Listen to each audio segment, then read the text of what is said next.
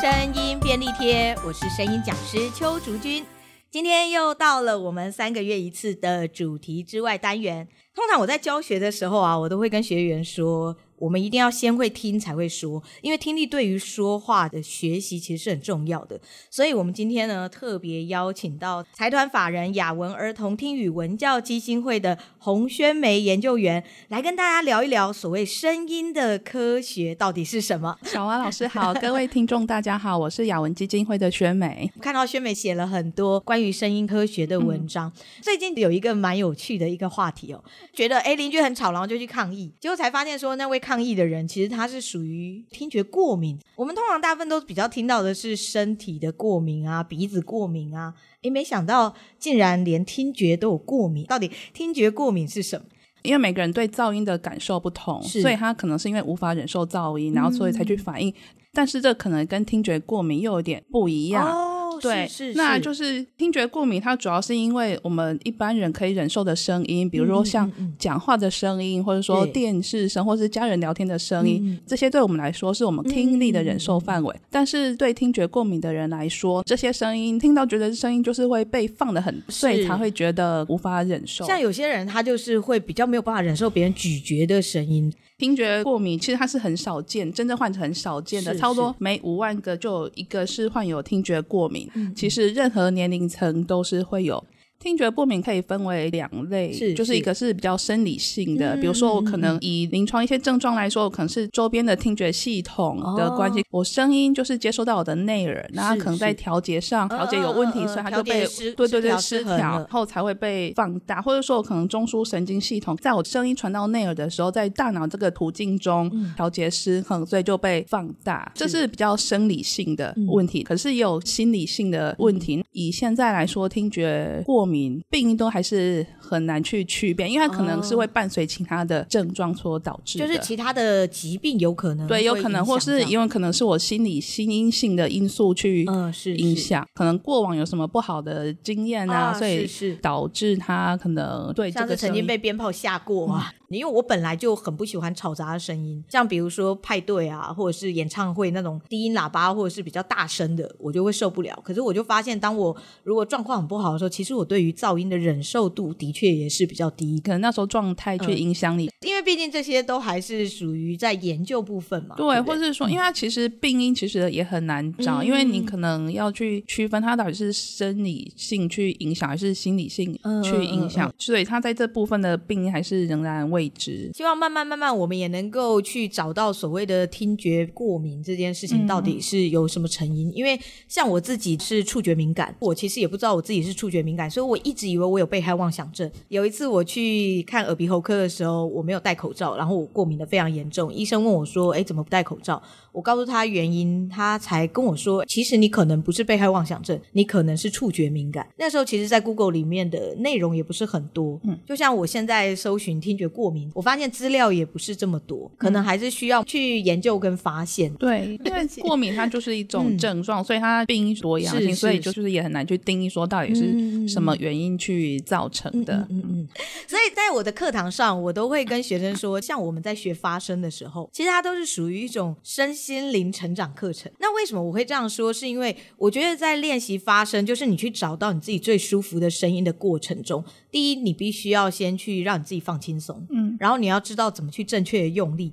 所以它其实也是一种保持心情的平静，然后让你的身体比较健康的一种状态。其实它也是可以去减低所谓的过敏的情，减敏感，可能一次给他一点点刺激，是是是。然后让他就是减敏这样子。对对对对对，嗯，嗯，过敏这件事情其实它是很多状况会去造成的。我们的声音其实也是很容易受到外在的因素去影响的，所以我常常会说，我们每个人的声音啊都是独一无二的。听说我们的声音也跟那个指纹一样，是能够用来辨别身份的。怎么好像那种科幻电影，我们看到扫那个视网膜啊？所以现在我们也可以用扫声音来去辨别我们的身份嘛？对，因为声纹跟指纹，它们都是生物辨识的一种，然后它们都是独一无二的。嗯、为什么说我们的声音是独一一无二的。我们可以从两个方面来讲，一个是每一个人的发音器官的不同，嗯、可能口腔的形状啊，或者说我们的声带、声带厚薄，比如说男生声就会比较低，嗯、那女生就会比较高。那你可以想象成像乐器，比如说共鸣腔比较大的话，频率比较低；共鸣腔比较小的话，就是频率比较高。比如说像小提琴跟大提琴。嗯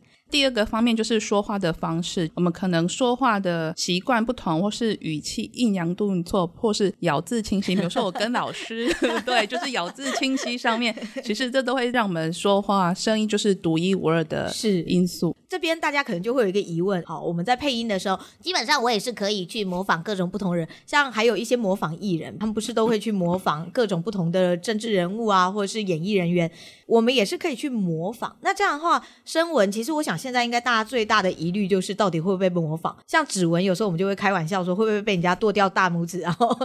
拿去解锁，就很像电影里面演的那样。像声纹辨识主要会从三个面向，第一个面向就是刚刚说的发音器官不同，嗯、第二个面向就是说话的方式差异，比如说咬字的清晰。第三个面向就是从我们的说话的内容，嗯、因为我们的生长背景或者教育背景，所以我们说话的用字上面就会不一样。这、嗯、二三其实会蛮好模仿的，对，对，像笔记也是可以去模仿。对，就是像说话的方式跟说话的内容比较容易去模仿。是、嗯，但是在我们的发音器官上面，嗯、因为每个人的生理构造不同，嗯、也很难去模仿。事实上的确是，像比如说，因为我擅长模仿卡通人物，然后大家就会说哇，好像哦，哆啦 A 梦是你配的吗？我说哦，不不不，不是我配的。其实如果仔细听的话，你会发现其实我并没有模仿的那么像，嗯，因为我也有在网络上发一些我在模仿的影片，就网友会说不像，根本就不像。我觉得他们听力蛮好，因为我其实并没有刻意去完全模仿那位配音员，我只是去模仿他的声线或者是他的说话习惯。嗯嗯嗯比如说他是机器人，所以我会用比较扁的口音，嗯、然后是往内这样说话的。我模仿他这样说话，所以可能大家就会觉得，哎，还蛮像的，就是那个型跟那个样貌是类似的。对，可能我们人耳听起来就是会觉得很像，是。但是其实你把它放到那个声谱分析，其实它在分析数据上还是会有不一样。这让我想到一个日本的节目，他就是会拿一把百万名琴，把就是刚出厂的新的小提琴，请一位非常厉害的演奏家来演奏，请来宾们猜哪一把是百万民琴，哪一把是 普通小提琴。很多人还是会猜错的，因为我们的耳朵，除非说我像我们有在训练听力，试着强化我自己的听力，我才会比较能够辨别出这个声音其实比较圆厚，这个声音比较薄，这个声音听起来比较流畅，然后这个声音听起来好像比较有断断续续的感觉。嗯，真的要听得非常仔细，我会开到最大声，甚至把眼睛闭起来，非常专心的去听。而且因为透过电视的话，其实它有时候还是会出现一些误差的。对这就是为什么我们在录音的时候都是戴那个监听耳机，或者是用监听喇叭，因为它就会是最原始的音质，可以借由声音的非常细致的表现去呈现出来。嗯。我也都会跟学生说，其实他们每个人的声音都是独特的，所以很多人会跟我讲，他希望变成谁的声音的时候，每次上完课，他们就会说：“老师，我觉得我声音很好。”他也不想要变成别人的声音，独特性 是是，只是你能不能把你自己的声音变成一把百万名琴，让它发出最漂亮的声音而已。那声纹的话，生活上我们在哪里可以看得到应用吗？其实像现在的手机，嗯、比如说像 iPhone 手机，比如说说 Hey Siri，它可能就会帮你解锁。是、啊，不过前提是你要先录音存起来，然后去做比对，就像我们的指纹一样。啊、我们在要手机指纹辨识，也是要先储存我们的指纹，它才能去分析，然后建立一个资料库。嗯、比如说有一个 App，它可以分辨台湾的三十六种的青蛙的叫声。啊、你让你的手机麦克风。去听，然后他就会告诉你这是什么青蛙这样子。对对对，像有一些金融机构，或是有一些电信业者，他们其实慢慢都会使用声纹辨识，因为声纹辨识它的好处，它对我们的生活的便利性质就是快速，就是我只要讲话，对，只要用我的声音，它就马上辨识我的身份。然后再就是安全性，其实遇到声音很像的话，其实声纹辨识它也是可以辨识的出来。那会不会造成一个状况，就是说我今天感冒了，然后我声音这样变得有点沙哑，就出不来？这就是也是会的，就像指纹手指头受伤了就会发痒，用两个吧。可是我们的声音就只有一个，它没有办法对。声纹辨识在银行的话，打语音客服还是比较少用到。主要是因为可能在技术上，因为我们每一个人的声音的变异性太大太大了，所以它可能在比对上或是一些城市的上，它的正确性还要在在研究中，而且应该还需要花比较多时间。对对对对，不像那个青蛙，只要一听就知道。对，比如说假设是台北树蛙的话，其实它应该不同只的台北树蛙，它的叫声其实也是有一点点些微的差异。应该是会，只是这种，比如我们人的可能听不太出来。是我们也也不会想要知道 A 树蛙跟 B 树蛙的差异在哪里。这件事情也比较不是我们在关心。然后另外一个声纹辨识便利性，就是我们只要透过远端，就是有麦克风或是电话，其实我们就可以进行就是解锁，不像指纹，我们可能要去触碰，或是那个虹膜的辨识，可能要直接接触这个机器，其实它就是用远端的方式，麦克风收音或是电话收音进行身份的辨识。但我想这可能会比刷脸更让人感到害怕，因为录音设备非常非常的盛行嘛，大家手机或任何东西几乎都可以录音，大家就会觉得那是不是我录音就可以把别人的东西解锁？也没有，就是也是它厉害的地方，因为、嗯、因为你的录音的音的也是不一样，所以它可能在辨识上面，它也可以分辨说，哎，这个是录音的，或是真人发音的。可是如果比如说，好，现在我正在跟你讲话，现在我们不是正在录音吗？就把这一段录音截取一去，拿去解锁你的，嗯、应该也不行吧？好，不行吗？好哦，好哦，那听起来还算蛮安全。对，因为我想说，像刷脸，不是很多人说在睡觉的时候，然后就被刷了吗？哦、好像是。我在看到的时候，我就在想，哎，那这样声纹的话，是不是也很容易会被这样刷过？嗯、哦，我相信这应该都会是未来需要去克服的那种技术。对对对，就是希望技术能更成熟，能被广泛的应用。是是，这也是我为什么那么喜欢玩声音的，因为我就会觉得声音其实它有很多的面向。比如说我们讲话，我们就会去在乎我们讲的内容，很少去关注到哦，原来我们的声音也是长这个样子。嗯，因为我们知道儿童听语基金会是专门在帮听障儿童增进他们的说话学习。因为我其实之前有教听听障的学生，就发现他好像是透过触摸去感觉我的声音的状态，抓到他自己的声音。嗯，那不知道说你们在协助听障儿童的这个部分是怎么帮助他们去学习语言的？帮助听损小朋友学会听跟说。嗯，首先的第一步骤就是要进行听力矫正。啊、哦，那因为我们学习语言的管道就是要先听。对，没错。那所以他们其实听损就跟近视一样，嗯、也有程度的深浅。对，听损也上也是有极轻度到极重度，那每个人的状况不同。是。那所以我们首先就是要透过佩戴辅具，然后去矫正他们的听力。再来就是他们戴上助听器或是人工电子的，是能听得清楚，再接收语音，再传送到大脑的中枢。接下来我们就是要透过不断的累积听的经验，嗯、然后去学习语言，就是听跟说。所以累积听的经验是说一直跟他们说话吗？还是说让他们去听影片啊、录音带之类的东西？哦，现在没有录音带，对不起，就知道我多古老了哈。去听音档。是让他们去听音档，还是看影片，或者是就是要一直要家长就是跟他们一直不停的说。嗯、其实我们基金会教听损小朋友，我们就使用一套就是叫听觉口语法。啊、那其实我们这一套教学法主要是针对家长，教他们一些教学技巧。是、嗯，是因为家长每天都跟小朋友二十四小时相处，嗯、所以我们希望他们能将这一套教学技巧就是融入到日常生活中。是，那其实就是刚刚说的，就是不断的累积听经验，嗯、所以可能在互动中，可能就是不断的重复一些关键字，比如说他们帮小 baby 要泡奶奶的时候啊，我们可能就会说：“宝宝，你肚子饿了，那妈妈帮你泡奶奶。啊”等等哦，奶奶还热热，奶奶好了，来喝奶奶，就是一直重复关键字，然后帮助他们累积听的经验，然后去学习。嗯嗯嗯、其实跟我们一般在练习说的过程其实也蛮像的。对，其实他们在学习过程，嗯、一般的孩子发展是一样，只是说就是家长他们会透过老师教的教学技巧，然后融入到生活中，嗯、然后去运用。了解，因为我们一般的话，反正我们就是听嘛，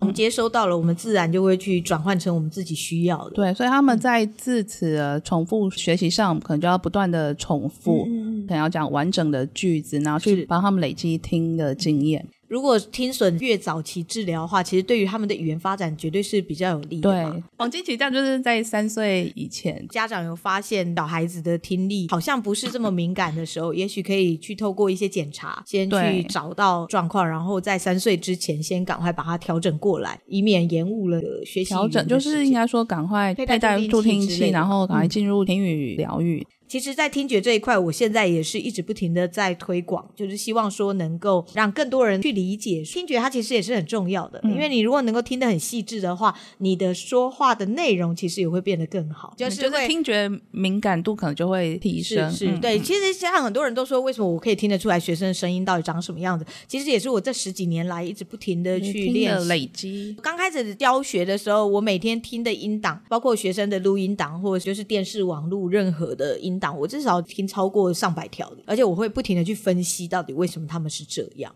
我知道你们现在还有在帮听损儿制作绘本动画，对，对我有上去看了一下影片，就觉得还蛮感动的。他们没有办法做到变身这么高段的技巧，但其实他们的情绪或者是他们的断句咬字在这方面，我觉得其实听起来也跟一般的孩子没有差别太多。基金会现在就是有一本《红盒子的秘密》有声书，嗯、除了有声书之外，你们还有没有推出动画？嗯、那它是主要是由十三位平均六岁的听损小朋友去录制的。哦、对，那这些小朋友他们是有经过，就是我们基金会内的海选，经过初选、复选、决选，嗯、然后就是脱颖而出。其实他们在配音之前对这件事情没有什么太大的概念，只是觉得说把台词念出来就好。但是其实就是通常一般都是这样。对，然后其实就是一开始可能会经由家长陪同啊，因为可能会比较害羞。经过反复的试录之后，他们觉得哎、嗯，其实，在配音的过程中，我可能我的语调或是我的动作，其实都会去影响我配音。他们熟悉了之后，就是觉得我可能要把这些带进去，可能会跟角色比较有连贯性。嗯嗯嗯。所以他们熟悉之后，就觉得哎，练不好，他们就。要求再讲一次。这个影片已经在 YouTube 上可以看到，大家可以搜寻《红盒子里的秘密》。红盒子里的秘密可以搜寻雅文儿童听语文教基金会，嗯、也可以找到这支影片。这个真的是听力影响说话的最好的证明。他们就是从小就来基金会训练听跟说，所以有小朋友就说他觉得完成配音这件事情是跟妈妈完成一个像里里程碑一个结果，啊、因为他们从小就来基金会训练，嗯、所以觉得有个成果，然后觉得还蛮不错，还蛮感动。要会说，真的要先会听。大家可以开始去观察生活中的声音。今天真的非常谢谢宣梅来到我们的节目，谢谢。喜欢我们的节目，记得要订阅，还要分享哦。也可以给我们五颗星，帮我们按个赞哦。如果喜欢我们，或者是有什么话想要对我们说，都很欢迎留言给我们。想要了解更多的声音技巧的课程，也可以到我们衍生说一方的官网。我们今天的节目就到这边，我们下次见，拜拜，拜拜。